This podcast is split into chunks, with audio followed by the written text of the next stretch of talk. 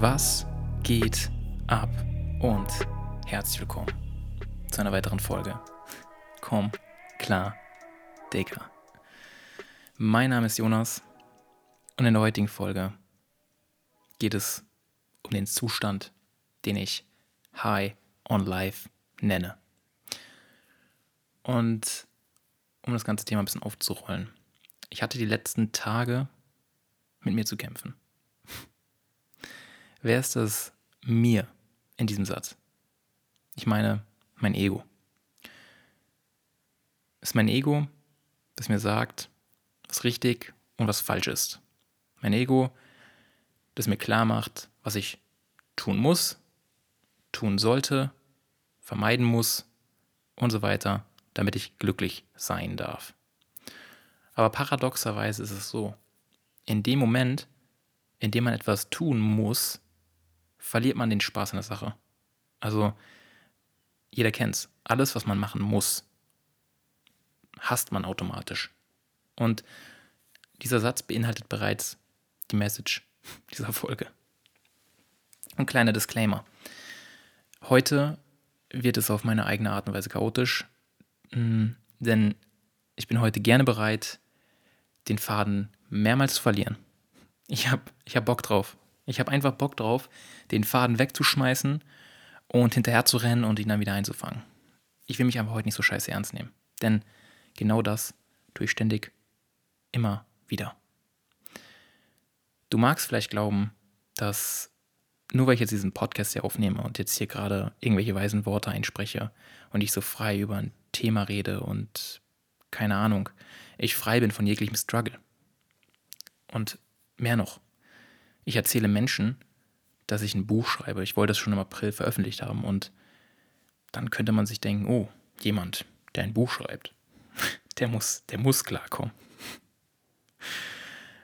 Ja, und ich würde mich gerne auch damit identifizieren, aber möchte ich nicht, weil es ist weit entfernt von der Wahrheit.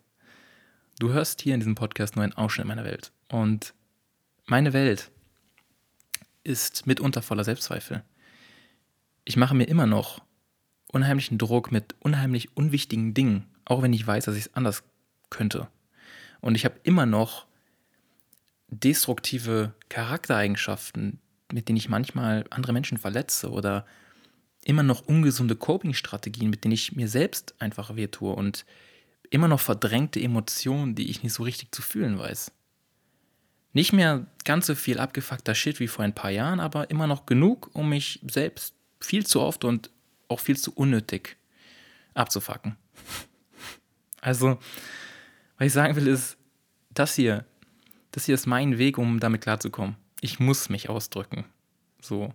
Aber ich muss das nicht in einer angestrengten Art und Weise, nach dem Motto, ich muss es tun, um daraus jetzt etwas zu holen, sondern ich habe einfach dieses Mitteilungsbedürfnis. Es ist etwas, was aus mir herauskommt und ich, ich erzähle dir das einfach nur so, weil wir alle in einer gewissen Weise so ticken weil wir alle so verwirrt sind und verwirrt sind von einer verzerrten Wirklichkeit, die wir über unser Smartphone jeden Tag dauerhaft konsumieren.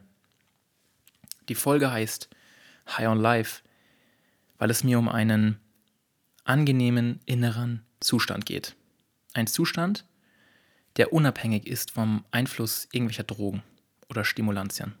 Es geht einfach darum, auf die Realität wie sie ist, nicht wie sie sein sollte, nicht wie sie war, die Realität, wie sie ist, auf diese Realität klarzukommen. Und diese Realität nicht bewertend, sondern sie einfach nur beobachtend zu genießen, so dass man gar nicht mehr anders möchte. Man, man braucht dann keine anderen Drogen mehr. Man muss dann keine anderen Drogen mehr zu sich nehmen, müsste man sagen, um sich selbst zu fühlen oder aber vor sich selbst zu flüchten. Weil das sind ja die zwei Wege oder zwei zwei, äh, wie sagt man, Gründe, warum wir die Drogen nehmen. Weil wir unseren Zustand verändern möchten, weil wir gerade mit irgendetwas in der Gegenwart nicht so richtig klarkommen, weil wir auch viele Möglichkeiten haben, um davor zu flüchten, weil uns die Gesellschaft heute sehr viele Möglichkeiten anbietet. Aber wenn du high on life bist, dann kannst du immer noch Drogen nehmen. Du wirst dir das nicht verbieten. Du wirst jetzt nicht sagen, okay, Drogen sind schlecht, Nein, Du kannst Drogen nehmen, aber bewusst, nicht reaktiv, nicht als Flucht, sondern als Mittel, als Genuss, als was auch immer. Aber nur weil du weißt, dass die beste Droge das Leben selbst ist. Und jetzt müsste ich noch, noch weiter aufrollen. Und zwar ist es so. Jeder Mensch möchte sich gut fühlen. Das ist, ist kein Geheimnis. So, wir streben alle nach dem Glück und wir meiden das Unglück. Das ist die Natur des Verstandes.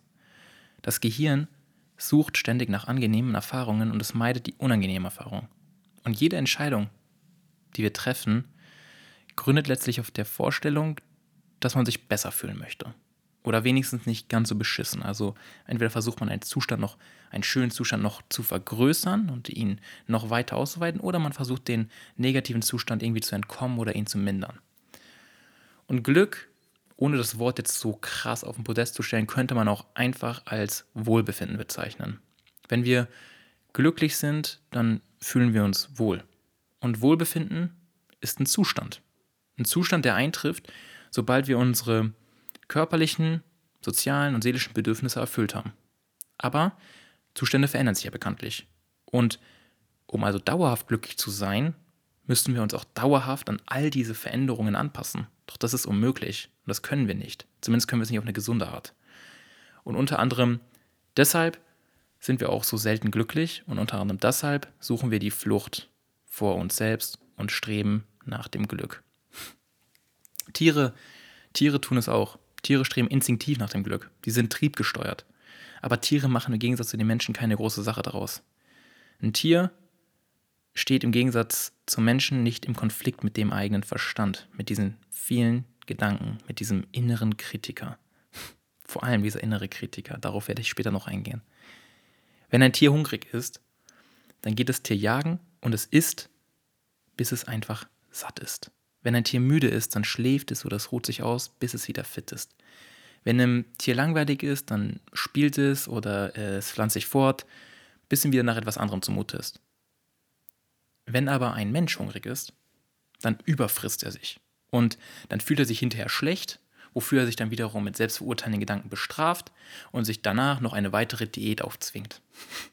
Wenn ein Mensch müde ist, dann verdrängt er die Müdigkeit, überstimuliert den Körper mit Koffein oder anderen Substanzen und ist als Ergebnis davon gestresst, erschöpft und gereizt. Und wenn ein Menschen langweilig ist, dann versucht er sich abzulenken von dieser Langeweile, indem er den Verstand damit noch mehr Informationen und Reizen überflutet, nur um sich hinterher noch unruhiger und nervöser zu fühlen, wovor man dann wieder irgendwie flüchten möchte. Also der Mensch sättigt nicht einfach nur seine Bedürfnisse, der übersättigt sie. Und aufgrund dieser Art und Weise, wie wir nach dieser Art von Glück streben, führt es eigentlich ins genaue Gegenteil. Wir fühlen uns unglücklich. Aber warum handeln wir modernen Menschen so kontraintuitiv? Warum sind wir so verstrickt in, in dieser Sucht nach mehr? Warum tun wir nicht einfach das, worauf uns das eigentliche Gefühl hinweist? Wieso erfüllen wir nicht einfach unsere Bedürfnisse auf direktem Wege und belassen es dabei? Wozu erst dieser ganze mentale Struggle? Ein kleiner Spoiler an dieser Stelle, weil wir Menschen sind. Und ich möchte über Kinder sprechen, weil es ist so. Ohne erst irgendwelche Retreats im südamerikanischen Regenwald zu buchen und dort dann Ayahuasca-Cocktail zu schlürfen und auf einen DMT-Trip zu gehen, sind Kinder bereits erleuchtete Meister der Spiritualität und Achtsamkeit, weil it's pretty simple.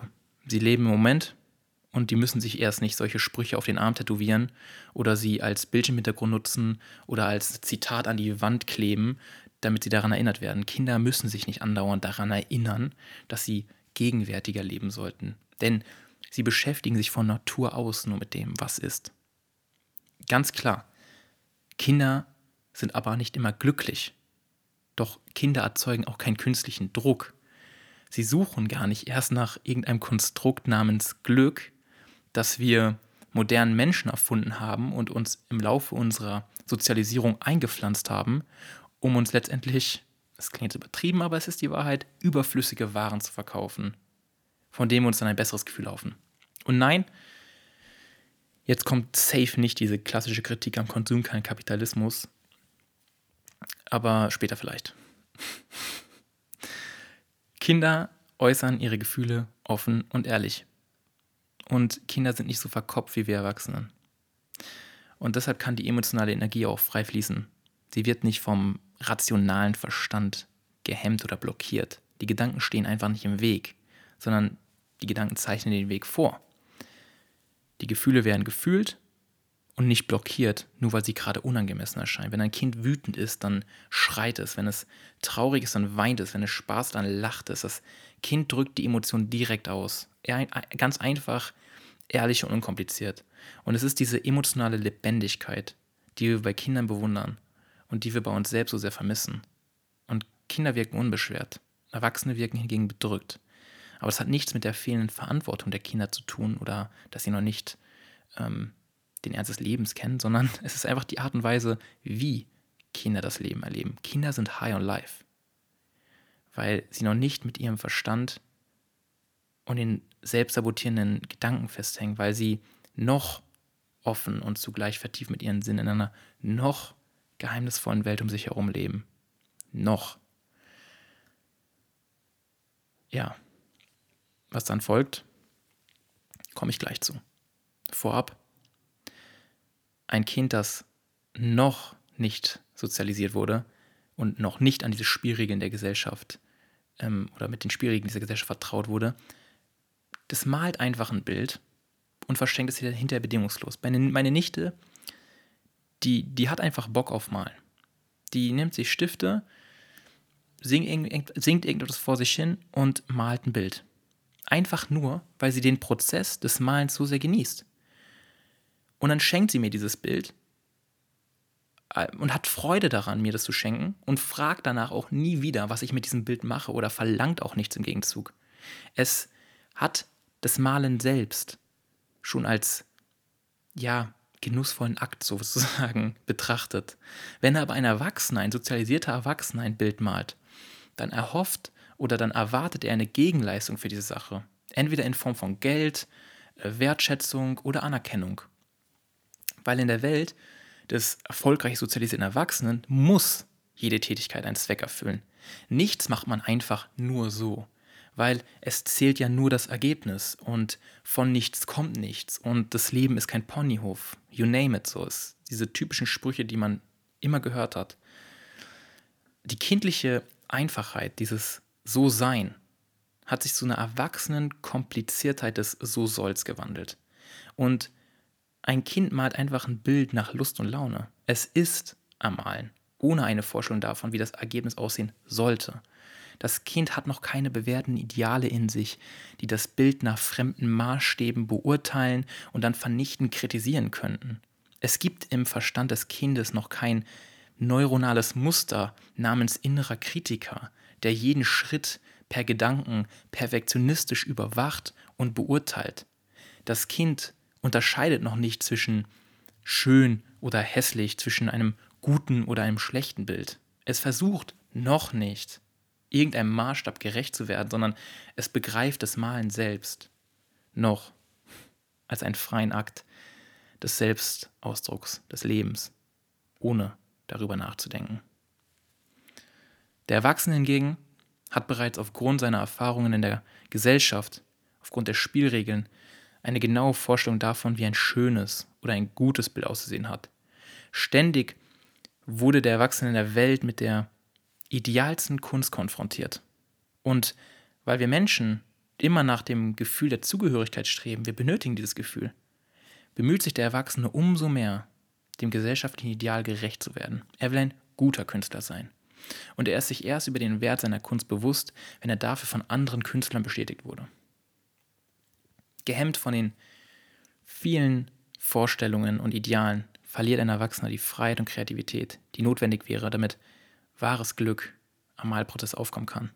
Beide, der Erwachsene und das Kind, tun in diesem Beispiel zwar dasselbe, aber die Intention ist eine ganz andere. Das Kind lebt in der Gegenwart, der Erwachsene in der Zukunft.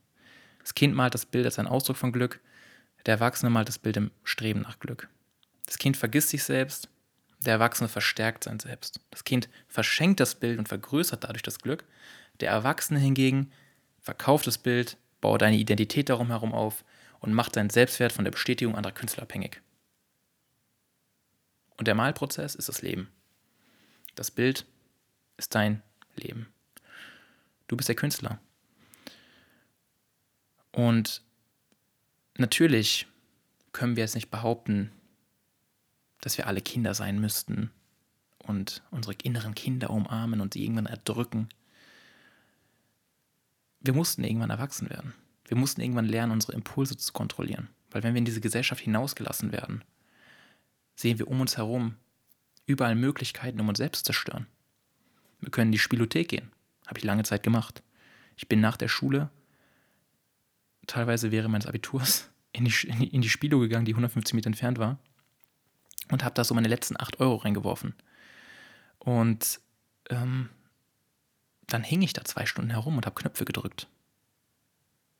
Und wenn du in so einer Gesellschaft einfach rausgelassen wirst, ohne die Fähigkeit, deine Impulse zu kontrollieren, überall um dich herum sind Botschaften, kauf mich, iss mich, trink mich, spiel, äh, konsumier. Alles, alles verlangt nach deiner Zeit, nach deiner Aufmerksamkeit, nach deinem Geld.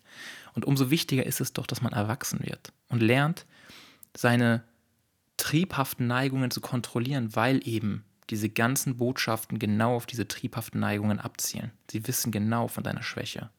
Und sie versuchen genau das in dir wachzurufen und dein Geld zu bekommen oder deine Zeit oder was auch immer es ist. Und das, beziehungsweise der Vorgang, wie wir, wie wir von Kindern zu Erwachsenen wurden, was wir bei Hunden Domestizierung nennen, ist bei den Menschen die Sozialisierung. Und letztendlich ist Sozialisierung äh, nichts anderes außer die Maßnahmen, die das, die das unvernünftige Kind zu einem regelkonformen Erwachsenen erziehen, der am Spiel der Gesellschaft teilnehmen kann. Und wir haben es über Belohnung und Bestrafung gelernt. Wir haben gelernt, was wir dürfen und was wir nicht dürfen. Wir haben gelernt, unsere unangemessenen Gefühle zu unterdrücken, uns, uns in gewisser Maße selbst zu regulieren und wir lernten auch, uns anzupassen. Wir wurden für das richtige Verhalten in Form von Liebesbekundungen, das ist ganz wichtig, wie Lob oder Anerkennung belohnt, und wir wurden für das falsche Verhalten in Form von Liebesentzug wie Verachtung, manchmal auch körperlicher Gewalt bestraft. Und dieses ständige Belohnungsbestrafungsspiel, diese Konditionierung, hat den Rahmen für unser Bild geformt, die Rahmenbedingungen für unser Denken und Handeln in der Welt. Die Sozialisierung bildet also den Rahmen des Bildes, innerhalb dessen wir du und ich, unser Leben ausmalen. Die Welt ist nicht einfach nur die Welt, die objektive Welt. Denn im Grunde, im Grunde lebt jeder in seiner eigenen kleinen Welt. Wir haben eine bestimmte Wahrnehmung der Welt und wir führen unser Leben auf eine bestimmte Art und Weise. Immer abhängig von dem Rahmen, der unser Denken einzäunt. Und man kann es so sehen, dass das Ego das Ego ist wie ein, wie ein Raum in deinem Verstand. Beziehungsweise es ist ein kleiner Raum, durch dessen Fenster du durchschaust. Das ist das Ego. Und das Ego möchte dich glauben lassen, dass alles Richtige und Wichtige nur in diesem Raum ist. Dass die Sicherheit dort zu finden ist. Und du nur mal über das Fenster rausblicken kannst in die Welt. All die Vorstellungen, die du vom Leben hast. All die Ideen, all die Träume, all die Wünsche, all die Ziele, all die Erwartungen, all die Bedürfnisse. Doch irgendwann wird dieser Raum, der dem Überleben dient, der dich schützen soll, nicht zu weit rauszugehen, wird zu einem Gefängnis. Und so lebt man dann in seinem kleinen, engen Raum eingesperrt. Von sich selbst in einem selbstgeschaffenen Gefängnis, muss man dazu sagen. Also es ist immer die Wahl, auch zu sagen, hey, ich verlasse jetzt meinen gewohnten Raum. Wir haben ständig suggeriert bekommen, wonach man im Leben streben sollte. Es sind nicht nur unsere Träume und Wünsche und es sind nicht nur unsere freie, unser freier Wille, es wurde uns beigebracht. Unsere Vorstellungen vom Leben sind das Produkt unserer sozialen Umgebung. Sie sind das Produkt der Identitäten, die wir uns im Laufe des Lebens angeeignet haben. Sie sind das Produkt der Menschen, die uns umgeben und beeinflussen. Und sie sind das Produkt der Informationen, die wir andauernd konsumieren. Kurz, es sind nicht deine Vorstellungen vom Leben, sondern es sind die gesellschaftlichen Vorstellungen, die du nur als deine empfindest. Aber wie kommt man jetzt zu den eigenen Vorstellungen? Wie kann man aus diesem Raum wieder raustreten? High on Life. Wir müssen in gewisser Form das Kind in uns wieder erwecken. Und zwar, indem wir das Leben wieder wie ein Spiel betrachten. Hierin liegt das ganze Geheimnis. Wir haben als Erwachsene gelernt, dass man nur durch Leistung auch zum Erfolg kommt. Und wir wollen erfolgreich werden, weil das haben wir früh gelernt, dass nur jemand, der erfolgreich ist, auch jemand ist, der belohnt wird. Wir haben unheimlich viel Angst, Fehler zu machen. Und dementsprechend ist unser innerer Kritiker, ebenfalls das Ego, das uns mit Gedanken beschießt, immer nur darauf aus, uns auf den Weg zu lenken, wo wir möglichst fehlerfrei ähm, ja, durchs Leben gehen. Und weißt du was? Auf diese Art wirst du nie durch das Leben gehen können, weil alleine der Begriff Fehler ist schon vollkommen falsch konnotiert. Wir betrachten einen Fehler als etwas Negatives, dieses Wort Fehler weil wir in der Schule früh gelernt haben, dass Fehler etwas sind, die man korrigieren muss. Man muss fehlerfrei schreiben, fehlerfrei reden, fehlerfrei miteinander umgehen und so weiter und so weiter. Man wird konditioniert zu einem fehlerfreien Menschen, damit man am Ende funktioniert. Und man verliert dieses spielerische, kindliche Ich. Man verliert die Neugier diese, diese Einfachheit. Und man geht arbeiten für einen Zweck. Alles, was man tut, muss einen Zweck erfüllen. Wir sind so getrieben von diesen Plänen, die wir uns machen, von den Deadlines. Wir, haben, wir leben innerhalb von zeitlichen Konstrukten. Wir, wir wollen unbedingt etwas bis zu irgendeinem Datum fertigstellen oder müssen dies bis dahin hinbekommen und so weiter und so weiter. Und wir richten unser Leben nach Zeitpunkten aus, aber vergessen dabei eigentlich, worum es geht. Wir erfahren und erleben nicht mehr gerne den Prozess selbst, sondern weil wir es müssen, streben wir eigentlich nur schon wieder nach dem nächsten Moment, nach dem nächsten High. Wir suchen die Flucht in einer nächsten Droge. Wir wollen uns nicht mit dem zufrieden geben, was ist. Wir suchen immer nach etwas Besserem. Es ist der Verstand, das Ego, die Fenster, durch die du blickst, der dir diese Illusion verkauft. Und unsere Gesellschaft, unsere Wirklichkeit, wie wir sie wahrnehmen auf dem Handy, die ist so abgefuckt, weil es kommt nicht nur dazu, dass du sowieso schon ständig mit diesem Gefühl zu tun hast, ähm, ich bin nicht genug, ich darf das nicht, ich darf jenes nicht, ich muss aufpassen, dass ich das nicht sage, dies nicht falsch mache. Diese ganze perfektionistische, eigentlich ist es nur die Unsicherheit, die in dir steckt, das Ego, das unsicher ist, weil es Angst hat, abgelehnt zu werden. Diese Urangst des Menschen, diese Zugehörigkeit zu verlieren. Ähm, es, ist, es ist einfach so, wir sehen in diesem Smartphone, in dieser Simulation, die wir erschaffen haben, das Leben von Menschen, mit deren Ausschnitten wir uns vergleichen. Wir sehen einen Haufen voller Schmetterlinge. Und wir selber fühlen uns als eine Raupe. Soll heißen, du siehst, wie andere Menschen ihr Leben genießen, lächeln, Sport treiben, vibrieren vor Energie ähm, tolle, tolle Fotos schießen, reisen gehen, was auch immer. Man sieht nur die Schokoladenseite, Schokoladenseite, man sieht es nur das Schöne. Man präsentiert sich selbst im besten Licht, weil man so hell strahlen möchte, dass man alle anderen blendet. Weil man Angst hat, dass man sonst hinterblicken würde, hinter die Fassade. Weil die Fassade könnte bröckeln, denn dahinter versteckt sich eigentlich die tiefe Unsicherheit in jedem Menschen. Nicht nur bei den Menschen, die du folgst, nicht nur bei irgendwelchen Gurus, denen du zuhörst. Die Wahrheit ist, niemand kommt klar. Niemand kommt klar. Niemand kommt klar. Und das ist befreiend, weil es uns eint. Diese Unterscheidung, die wir die ganze Zeit treffen in unserer Gesellschaft, zwischen gut und schlecht, zwischen richtig und falsch, zwischen besser und schlechter, dieser Druck, den wir erzeugen, dadurch, dass wir immer diesem Ego in uns signalisieren müssen, was es zu tun hat, damit es zu einer besseren Version wird. Das alles führt natürlich zu diesen Minderwertigkeitsgefühlen, aber vielmehr noch führt es zu einem sehr bedrückenden Lebensgefühl. Und alles, was man tut, dient nur noch einem Zweck. Und unbewusst, wenn man dieses Spiel unbewusst spielt, dann fängt man auch an, diese Fotos zu schießen, im Urlaub sein Essen zu fotografieren, man, man filmt sich im Fitnessstudio, man, man macht all diese Dinge und postet das. Und warum postet man das? Mal ganz ehrlich. Wozu?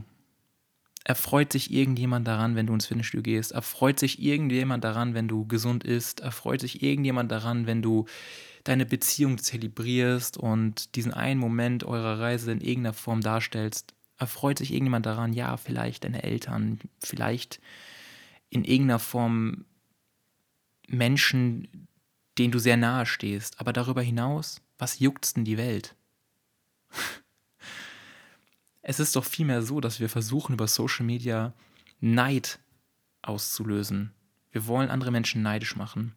Auch wenn wir das nicht bewusst zugeben, auch wenn wir das nicht sagen, hey, ich will dich neidisch machen, aber unbewusst ist da dieses Gefühl von, ich will dir zeigen, dass ich auch ein gutes Leben lebe und ich, ich gehöre dazu, ich habe es geschafft, ich lebe das ideale Leben, weil ich mich in Wahrheit scheiße unideal fühle, scheiße unvollkommen und minderwertig. Aber das will ich nicht, das will ich nicht äußern. Ich möchte das übertünchen, überdecken, maskieren. Ich möchte auch ein Schmetterling sein, auch wenn ich mich wie die Raupe fühle. Und ich habe irgendwann vor zwei Jahren oder so begonnen, konsequent nichts mehr zu posten. Und auch konsequent Social Media nicht mehr zu nutzen ich will jetzt hier nicht sagen, Social Media ist, doch, ich will sagen, Social Media ist ein Problem. Es ist dann ein Problem, wenn du es missbrauchst, weil es dich diese Mechanismen dahinter missbrauchen. Dieser unendlich lange Feed, in dem du rumswipest, die Stories, die niemals aufhören, diese Reels, die du immer weiter gucken kannst, das ist alles so aufgebaut, dass es in deinem Gehirn zu einer weiteren Ausschüttung von Dopamin kommt.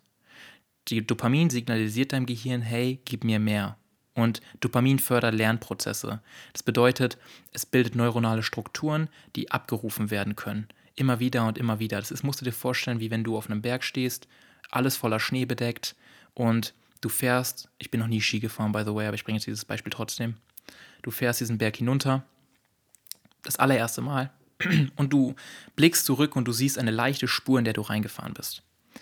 Und du fährst wieder runter und wieder runter und wieder runter und du wiederholst es tausende Male und irgendwann hast du eine ganz feste, fixe, vereiste Spur in diesem Schnee drin. Und dieses Muster erzeugen wir genauso, wenn wir durch diesen Dopamin ausschüttenden Rhythmus, Modus, durch diese, durch diese Apps, die wir konsumieren, aber auch durch alles andere, was wir konsumieren, was sehr viel Dopamin ausschüttet, erzeugen wir diese Muster, die wir immer wieder abrufen. Vor allem dann, wenn wir gestresst sind weil dann sind diese Muster schon fest vorgelegt. Die Muster sind schon da und sie müssen nur noch abgefahren werden. Sie müssen nur noch hinuntergefahren werden, mehr oder weniger. So, und nun habe ich wieder meinen Faden komplett weggeschmissen und ich weiß nicht mehr, wo ich eigentlich war. Merry Christmas.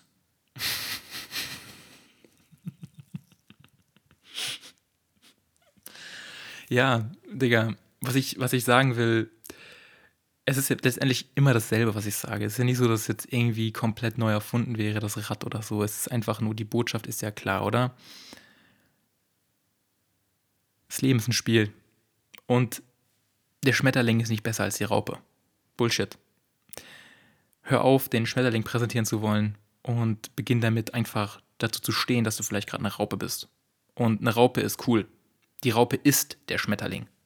Nur eben in einem anderen Entwicklungsstadium. Und das gesamte Leben, das gesamte Leben ist ein Prozess. Doch der ständige Vergleich mit diesen willkürlichen Online-Abbildungen anderer Schmetterlinge lässt uns denken, dass unser Raupenleben nicht gut genug ist. Und das ist so früh, was ich versucht habe vorhin klarzustellen, das ist so früh in der Kindheit schon drin, dieses Denken, dieses du musst besser sein, du bist nicht genug, immer auf die Fehler hinweisen. Aber zu verstehen, dass Fehler einfach grundlegende Mechanismen sind, um uns eben anzupassen in der Realität. Ähm, Fehler nicht als etwas zu betrachten, das man vermeiden muss, sondern etwas, das man anstreben sollte, ja. Mach Fehler, Alter.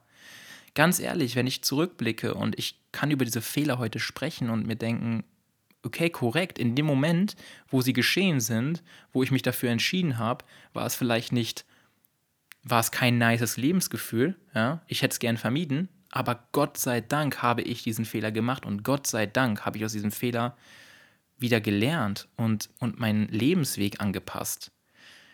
Und deswegen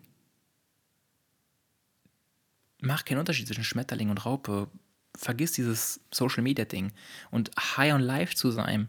High on Life zu sein, der Ursprung, der, der Ursprung dieser Folge eigentlich, ja, muss ich mal dazu sagen, war, war eigentlich ganz anders. Ich wollte ursprünglich erklären mit dem Dopamin und, und ich nenne unsere Gesellschaft die Pringles-Gesellschaft, weil, Vorsicht, ich werfe den Faden weg, weil unsere Gesellschaft wie ein Pringles-Chip ist. Du kennst Pringles. Jeder kennt Pringles. Diese Dosen Stapelchips. Und wenn du mal hinten auf die Verpackung guckst, ich mache das sehr gerne schon aus diesem, ich, ich habe ja, oder ich habe sehr lange Kraftsport betrieben, ich betreibe den Sport immer noch. Ähm, und ich habe lange Zeit so meine Komplexe gehabt, so wo ich jeden Scheiß eingetragen habe in eine Tracking-App und meine Kalorien grammgenau abgewogen und gezählt habe. Ähm, da fängt man an, so hinter die Zutatenlisten zu gucken und die Lebensmittel abzuchecken. Anfangs habe ich nur nach Proteinwerten geguckt. Ich habe alles gegessen, was viel Protein hatte. Und mittlerweile, wo sich dann so die Werte verschoben haben und ich dann so mehr Wert gelegt habe auf einen gesunden Lebensstil und mich einfach leichter und wohler fühlen wollte und so weiter, da legt man einfach den Fokus darauf, dass man sich nicht zu viel Scheiße in den Körper rein, reinpackt. Und wenn du mal bei Pringles hinten drauf guckst, vielleicht sollte ich den Namen nicht sagen, aber jetzt habe ich es getan, zu spät, ähm, dann wirst du sehen, dass die Inhaltsstoffe ziemlich, hm, ich würde sagen, chemisch sind. Noch, das musst du dir mal geben. Ich weiß es aus Erinnerung. Bei der Geschmackssorte, keine Ahnung was. Hop Shui, Peking-Ente, süß-sauer mit Erdnusssoße oder so, keine Ahnung. Die, die haben so strange Geschmackssorten. Ähm, eigentlich bei allen allen Sorten von denen sind Geschmacksverstärker drin. Also chemische Verbindungen, die auf deiner Zunge ähm, wirken und deinem Gehirn signalisieren, Alter, hier ist gerade crazy Geschmack am Start. Also Geschmacksverstärker tun das, was sie, was sie sagen. Sie verstärken den Geschmack. Und das, da ist nicht nur das bekannte Mononatriumglutamat drin, was sowieso schon so verrufen ist, sondern da sind noch so drei oder zwei andere Geschmacksverstärker drin, die ich nicht mal aussprechen kann. Kannst du googeln, keine Ahnung. Auf jeden Fall legt man sich, dann sind ja diese Chips auch noch so, sie sind ja auch noch so äh, konzipiert, dass man sich den auf die gesamte Zunge ablegt. Also du isst den Chip ja nicht einfach normal, wenn du, wenn du es richtig machen musst, wie in der Werbung dargestellt, by the way, dann musst du dir den auf die Zunge legen und dann explodierst. Dann explodiert alles bei dir. Dann, so soll es zumindest die Werbung darstellen. Aber by the way, es ist auch wirklich so. Also in deinem Gehirn geht wahrscheinlich dann in dem Moment ein Feuerwerk los. Zumindest, wenn du nicht schon die halbe Packung gegessen hast und das nur noch ein abgestumpfter Mechanismus ist. Und warum sage ich jetzt, dass unsere Gesellschaft die Pringles-Gesellschaft ist? Weil wir genauso überstimuliert sind. Wenn du dir so einen Pringles-Chips auf die Zunge legst, danach hat dein Gehirn, weil es sich natürlich anpasst und ähm, sich, diese, sich eine Toleranz entwickelt, hat Bock auf mehr stimulierende Reize. Es braucht noch mehr. Aber was findest du noch, was noch mehr ist als das? Und äh, da findest du nichts weiter, außer dir mehr davon reinzuschieben. Und dann wird aus einem Chip irgendwann so drei Chips auf einmal. Und dann gab es mal, ich weiß noch, diese Mitten im Leben-Sendung, ähm, wo die eine gesagt hat, also Abgrund, Abgrund unserer Gesellschaft, Alter. Wo sie gesagt hat, vielleicht erinnern sich manche, die es hier hören, ähm, die Chips schmecken erst so richtig, wenn man den ganzen Mund damit voll hat. Irgendwie so war der Wortlaut. Und ähm, auf jeden Fall ist es dahingehend eine Pringles-Gesellschaft, da wir nicht mehr auf das einfache Leben klarkommen, sondern wir sind von externen Dingen ständig stimuliert. Unser Gehirn wird überall mit ähm, Fluchtwegen stimuliert, sage ich mal. Also du hast die Möglichkeit, immer zu jeder Zeitpunkt an deinem Handy zu gehen und dir das, die Welt des Internets zu erkunden. Ja, du kannst immer nach neuen Informationen Ausschau halten. Das ist schon Dopamin auslösen an und für sich. Ähm, wenn wenn, wenn, wenn Typen und auch Frauen, ja, habe ich auch feststellen müssen, ähm, sehr viel dann noch abends sehr langweilig ist oder auch zwischendurch langweilig ist, dann geht es auf irgendwelche Pornoseiten und dort, das ist so das, das Nonplusultra für den Dopamin auslösenden Schub im Gehirn, weil dort hast du eine Welt voller ähm, neuer Dinge und, und du brauchst immer härteren Stuff, weil sich die Toleranz natürlich immer weiter anhebt. Und das gilt für alles. Ja, nicht nur für jetzt den Chips, die, die, die, den Stapelchip, den du auf die Zunge legst und wonach du noch mehr brauchst, weil danach nichts mehr anderes so wirklich schmeckt, sondern du brauchst immer mehr Reize, weil sich sonst das Leben abgestumpft und langweilig anfühlt. Und was ist die Lösung? Was ist die Lösung? Das ist natürlich, ähm, es liegt auf der Hand. Es ist einfach, sich diesen Dingen für einen längeren Zeitpunkt zu entziehen. Das Gehirn passt sich auch wieder an in die andere Richtung. Ähm, und es ist, es ist so, ich habe das in einer letzten Folge schon mal erwähnt, dass wenn du diesen, du musst dir das vorstellen wie auf einer Waage und du hast auf der linken Seite den Schmerzknopf und auf der rechten Seite den Pleasure, den, den Freudeknopf, dann drückst du quasi ständig auf diesen Freudeknopf, indem du dir jetzt noch mehr Chips reinballerst oder dir noch mehr Videospiele gibst oder dir noch mehr Social Media Feeds entlang swipes oder noch mehr Pornos reinziehst oder oder oder du drückst die ganze Zeit diesen Freude-Button. Mehr, mehr, mehr, mehr, mehr und dein Gehirn schreit, es will noch mehr, noch mehr, noch mehr, noch mehr. Und wann tust du es? Meist dann, wenn du gestresst bist, wenn dieses Muster schon vorgefertigt in deinem Gehirn ist, wenn du darauf einfach zurückrufen kannst, wenn du ähm, gerade nicht weißt, wohin mit dir, wenn du unmotiviert bist, wenn du morgens aufstehst und dein Gehirn sich denkt, hm, es passiert sowieso schon wieder heute, genau das gleiche, komm, lass uns direkt ablenken, geh an dein Handy und such nach einer neuen Information, dann passiert es. Und das Problem an der Sache ist nur, dass aufgrund der Homöostase dieses Freudegefühl, was man dann für einen kurzen Moment verspürt, diese Ablenkung des Dopamins, dieses kurze High, was man hat, das hält nicht lange an. Das wird sich irgendwann wieder ausbalancieren. Und du kannst dir schon denken, wenn auf der einen Seite Schmerz und auf der anderen Seite Freude ist und du die ganze Zeit den Freudeknopf gedrückt hast, dann wird das Gehirn, um sich wieder auszubalancieren, Schmerzen verursachen, Leid verursachen. Nicht jetzt in irgendeiner Form von körperlichen Schmerz, dass jetzt irgendwo was wehtut, nein, im emotionalen Sinne. Du wirst mit Du wirst dich langweilig fühlen. Du wirst Craving verspüren. Du wirst das Gefühl haben, ah, ich will mehr. Also all dieses Unwohlsein, all dieses Unangenehme wird auftauchen.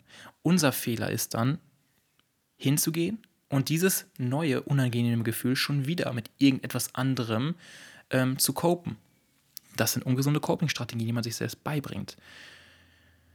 Und selbstverständlich ist es nur logisch, dass man, wenn man sich in so einem Verhalten befindet, in so einem Reizreaktionsmuster, wo man von einem Zwang zum nächsten rutscht, einfach ermüdet ist, weil das Gehirn ständig damit beschäftigt ist, nach der nächsten Flucht zu suchen.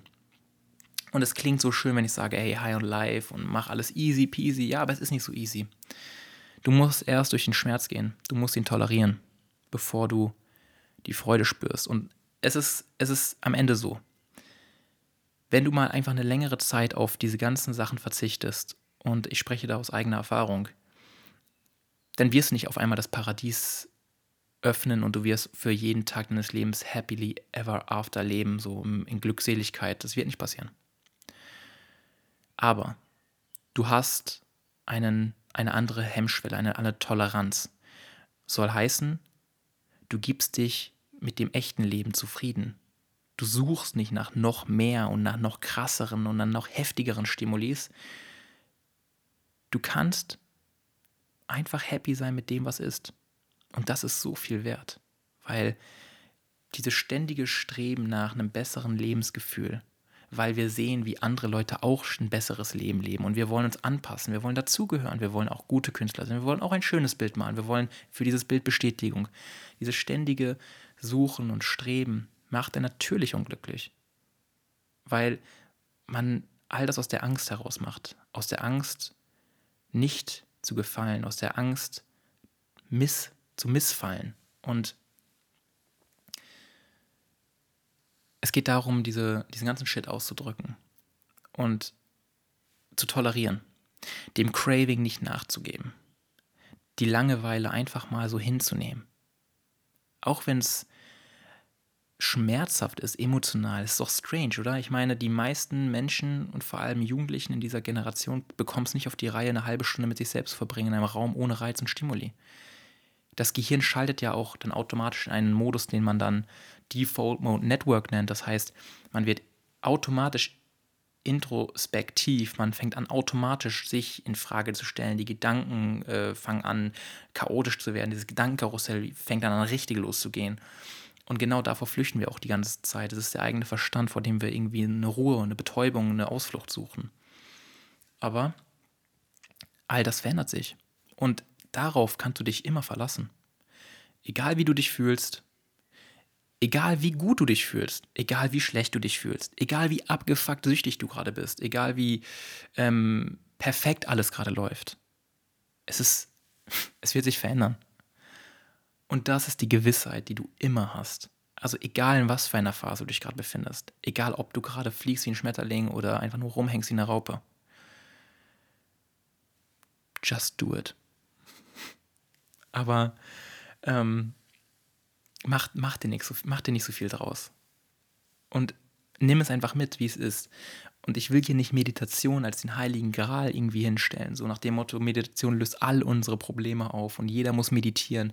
Ich bin mir sogar sicher, dass dem ein oder anderen Menschen Meditation nicht helfen wird.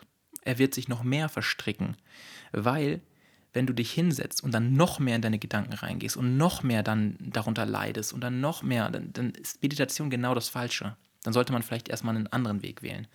Aber eine zum Beispiel sitzende Meditation kann helfen, einen gewissen Abstand zu diesen Gedanken aufzubauen.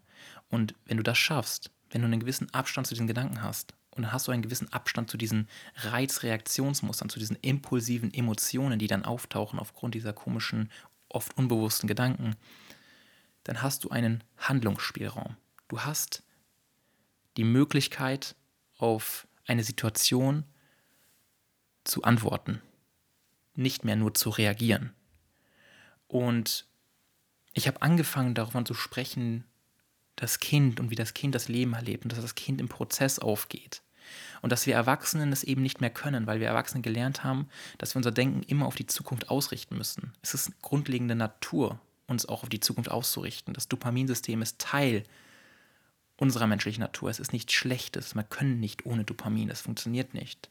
Ähm, es ist einfach nur die Sache, wie wir das Kind in unserem Erwachsenen aktivieren. Und das geht nun mal am besten oder am wirkungsvollsten. Ich mag das Wort best jetzt nicht, das ist schon wieder so idealisiert. Es geht am einfachsten, indem wir uns einfach nur mit dem beschäftigen, was gerade vor uns ist. Wenn du einen riesigen Haufen an Tellern vor dir hast, die du abwaschen musst, dann denkst du dir nicht, oh, ich muss einen riesigen Haufen Teller abwaschen, oh, ich muss dieses, ich muss. Du belastest damit deinen eigenen Verstand und raubst dir die Energie, die du benötigst, um einen Teller abzuwaschen. Ist nur ein Beispiel. Aber du verstehst, worauf ich hinaus möchte. Eine Sache nach der nächsten. Das ist das Leben, das ist die Realität. Nichts Spezielles, aber gleichzeitig unglaublich besonders, weil niemand auf dieser Welt kann erklären, was wir hier tun. Wir sind hochentwickelte Affen, und das soll nicht abwertend gemeint sein, sondern göttlich, okay? Ähm, wir befinden uns auf einem biologischen Raumschiff. Wir fliegen mit über 100.000 km/h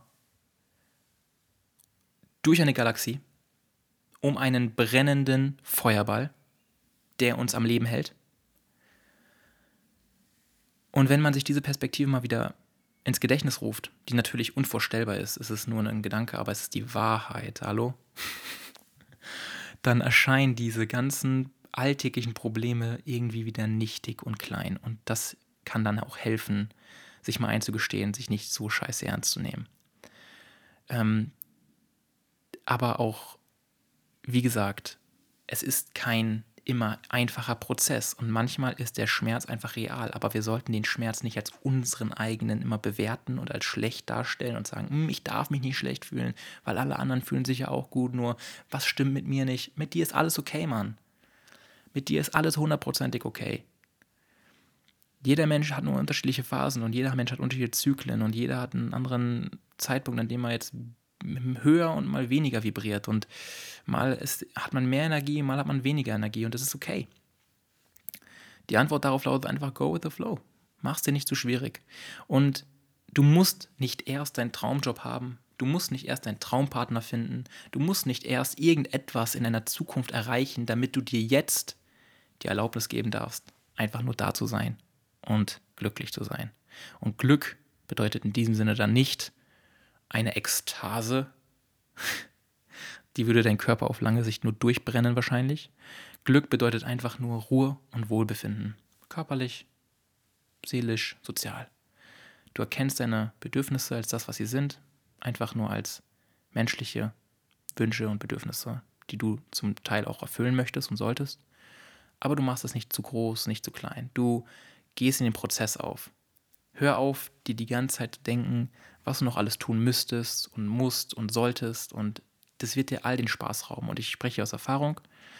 Ähm, ich schreibe gerade noch immer dieses Buch und ich habe mir jetzt auch vorgenommen, was habe ich, was heißt, ich habe mir vorgenommen, ich habe ich hab alle Deadlines weggemacht. Ich, und das hat mich sehr befreit. Weil ich habe mich vorher an irgendwelche künstlichen Timelines gehalten und, und mir gesagt, hey, wenn ich mich nie an Deadlines halte, dann wird das nie etwas und bla bla bla. Aber ganz ehrlich,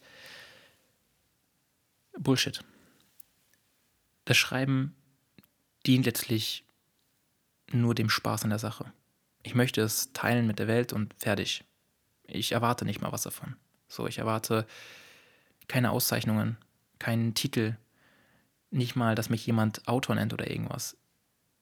Weil dann bindet man sich ja wieder an etwas, an ein, an ein Konzept, das man sich, das man wieder nutzt, um es in den Raum zu stellen des Egos, durch dessen Fenster dann wieder man blickt und man sich wieder einschränkt. Weil als Autor darf man aber dann nicht dieses oder jenes tun. Ey, das ist das Schöne am Leben.